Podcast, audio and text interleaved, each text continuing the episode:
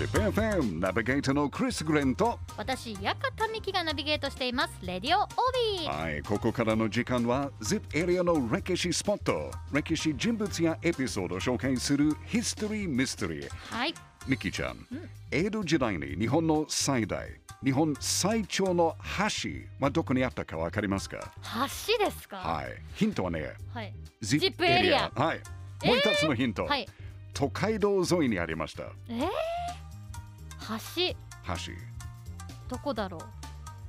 だ豊田大橋は。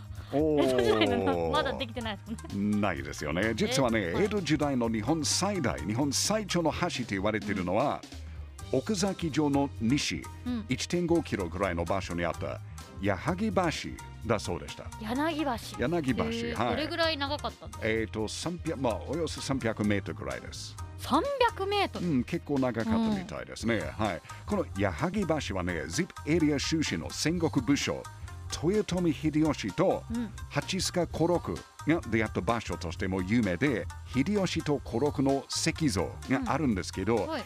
実はこれが今日のヒストリーミステリーです。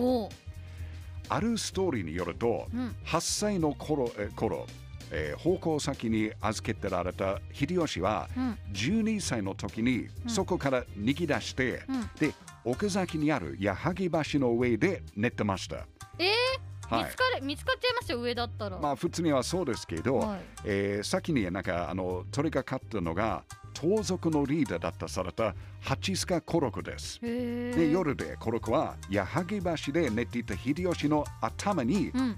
蹴ってしまいました。あら、あ、暗かったから分からなかったね。そうそうそう分からなかったみたい。まあもちろん秀吉が怒りますよね。はい。で頭を蹴ってあや謝らないと失礼ですと謝ってって五六に言いました。うん。でそれを聞いたコロコはもう子供のに勇気がある嫌いにするから何かすごいことをやってみるって言ったそうです、へえ。まあで確かにそんな上の方にね、うん謝ってくださいよなんて、そう怖くて言えないですからね。12歳ぐらいの子供からだったらびっくりするですよさねす、がですね、はい秀吉。でそうすると秀吉はうんじゃあ近くにあるうん八丁味噌蔵に、えー同族だった皇族たちをうん連れて行って、うん。味噌を盗むのを手伝いました 味噌を盗んだん味です。噌をはい、へまああのーそれが味噌蔵の人にバレちゃったんですよねーうん。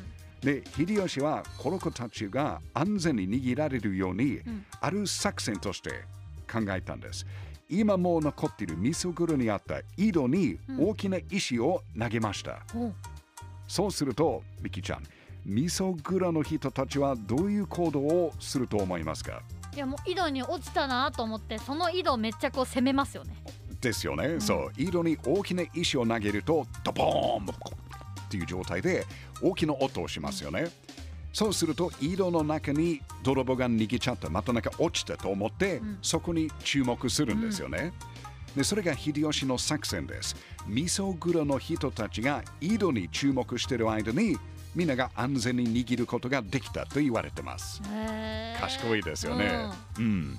まあこのストーリーは江戸時代に書かれた本、絵本対抗記とか、うんあと浮世絵にも描かれているかなり有名な話なので、はい矢作橋で石像があります。んが、が？秀吉と八須賀五六が矢作橋であったという事実はないです。えないんですか？無理です。なんでですか？だって豊臣秀吉が亡くなったのは1598年。うん。八須賀五六が亡くなったのは秀吉より前1586年で奥崎の矢作橋が1601年に作られましたいろいろ時系列が合いませんね。合いません、うんそうその二人はやったということはありえないですあそうなんだ。はいということなぜこの秀吉と八須賀五六のエピソードが残っているのかヒストリーミステリーうーん。でもまあよくあるのは特に秀吉とか家康の場合は、うん天候を取った人たちですから、んその人生のエピソードを面白くするための作り話は結構多いんです。いい方のフェイクニュースですね。そうそうそうそうそう。まあ今回紹介した秀吉と五六のエピソードも、うん作り話の可能性が高いし、うん八須賀五六が同族っていうのも、まあ、作り話だと思いますね。はい。ハチスカ・コロコはあの若い頃の人生はヒストリー・ミステリーが結構多いんですが、うん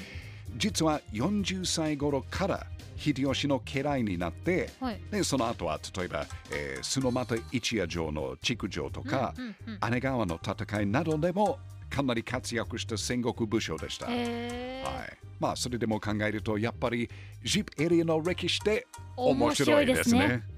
ZIPFM History Mystery 今日は奥崎にある矢作橋のヒストリーミステリーエピソードを紹介しました。いやでもあれですね本当に謎大きい話が多いですねそうですよね。